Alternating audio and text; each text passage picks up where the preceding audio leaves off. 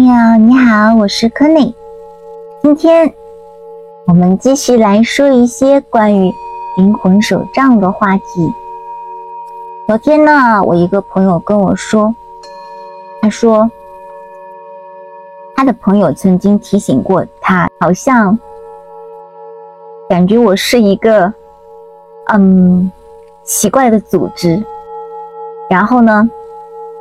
其实我之前也有写过这样子的一个文章，就是当你不知道这个世界的真相的时候，当你不知道一些宇宙的规律的时候，你就会被限制住，然后你的思维就会在一个很小很小的一个洞口，就好像是在一个井里面的感觉，然后呢，你就会用我之前。说过，就是其实其实我们这样子去说，好像不太好意思，但是呢，真的会有一点点像坐井观天的感觉。是什么限制了蓝星上面人类的这个灵性的进化，或者是思想的进化呢？就是因为在你不了解真相的时候，你已经先去否定真相了。看一个事物呢，不要看他的外表。也许这个人看起来很老很老，可是他的年龄可能就只有十几岁、二十几岁，这都是有可能的。那么也有可能一个人看起来很年轻很年轻，但是他可能五十多岁、六十多岁。这也是很正常的。我这里指的是排除那些医美科技的那些。这时候你怎么去解释呢？你是不是要说他是妖怪？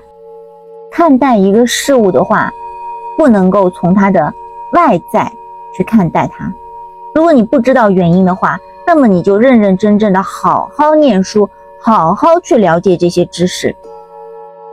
就像我们之前说过，你看一个女生，看一个男生，你也不能够看他漂不漂亮的精神，或者是他的心灵，你才可以知道他是不是可以跟你长期做朋友，或者是你们可以成为恋人，或者是可以成为夫妻等等等等。外表可以维持多久呢？我想应该维持不了多久的。比如说，有些人他看起来可能是一个软妹，很可爱。萌萌哒，但有可能内心是一个毒妇。所以说，你不能够因为一个事物的外表，或者是一个常见的一个有可能的这个原因，去分析我们看到的这个大千世界的种种可能。因为如果从灵性的角度上来说，当下你在蓝星上面体验的这个过程。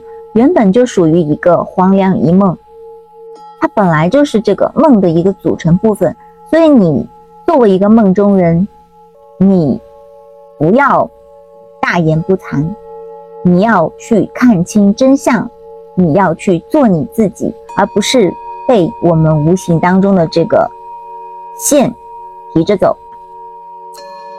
你的高我会站在高处笑你的，笑你是一个。还需要很多事去磨砺的这么一种人，那么真正的这个，我们常说实践是检验真理的唯一标准，所以说有的时候不存在所谓的命运，只存在一个就是正确的方向。正确的一个路径。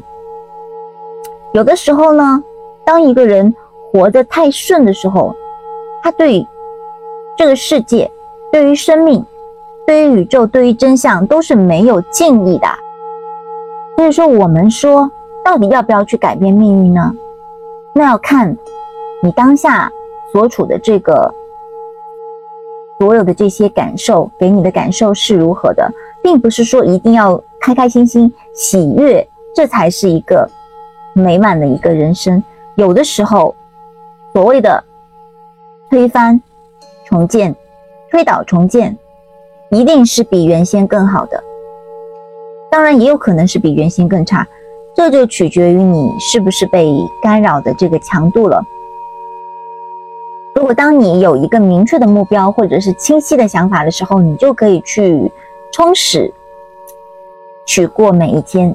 反之的话呢，你就会觉得很茫然、很空虚，或者是很无力。你的灵魂也会觉得啊，放哪里呀？我不知道我该把我的灵魂放到哪里去呀？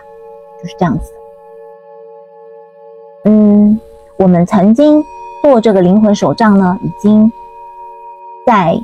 这个去年的年底的时候，也有入选这个今日中国播客排名的前一百的宗教跟灵性。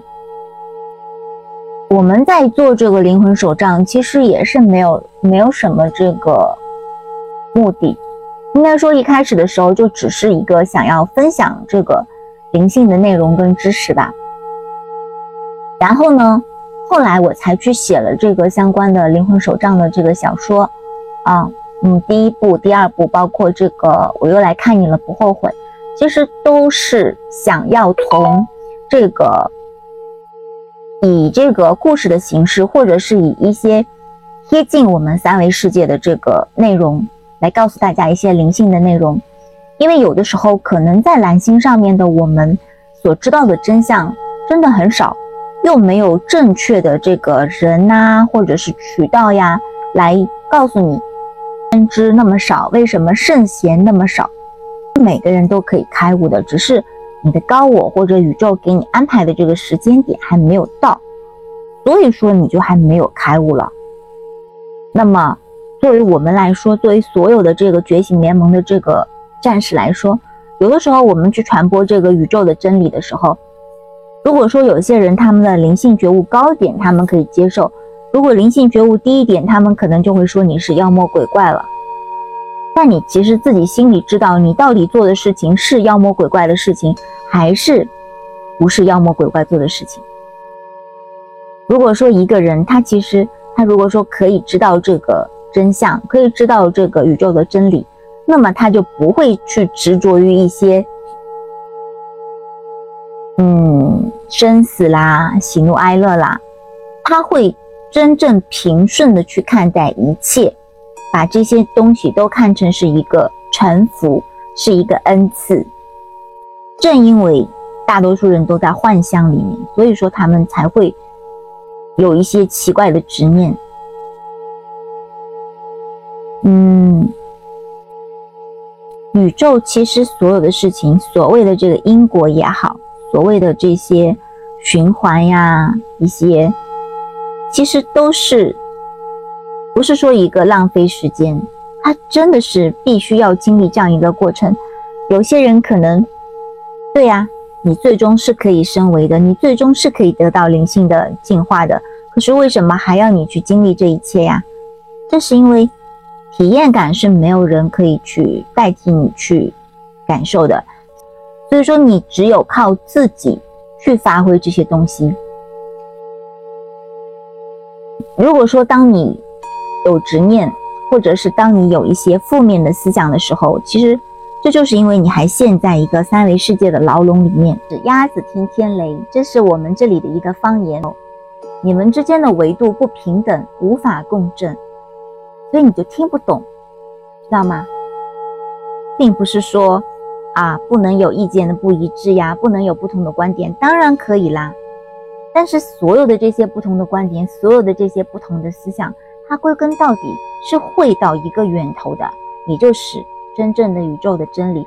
所以一切不好的东西，最终都会在历史的这个进程当中去慢慢的消散，或者是冷场。它不会作为主角，因为它永远都是配角，甚至是。配到已经要退出这个角色的这个地步，所以说我们有说过，请保持灵性的角度、灵性的思想去看待这个世界，去看待所有的你遇到的事情，人也好，事也好，不要觉得只有笑才是珍贵的，哭也是珍贵的，因为哭可以教会你去笑，而笑可以让你更好的去体会哭，这些都是相辅相成的，跟我们的阴阳柔合在一起。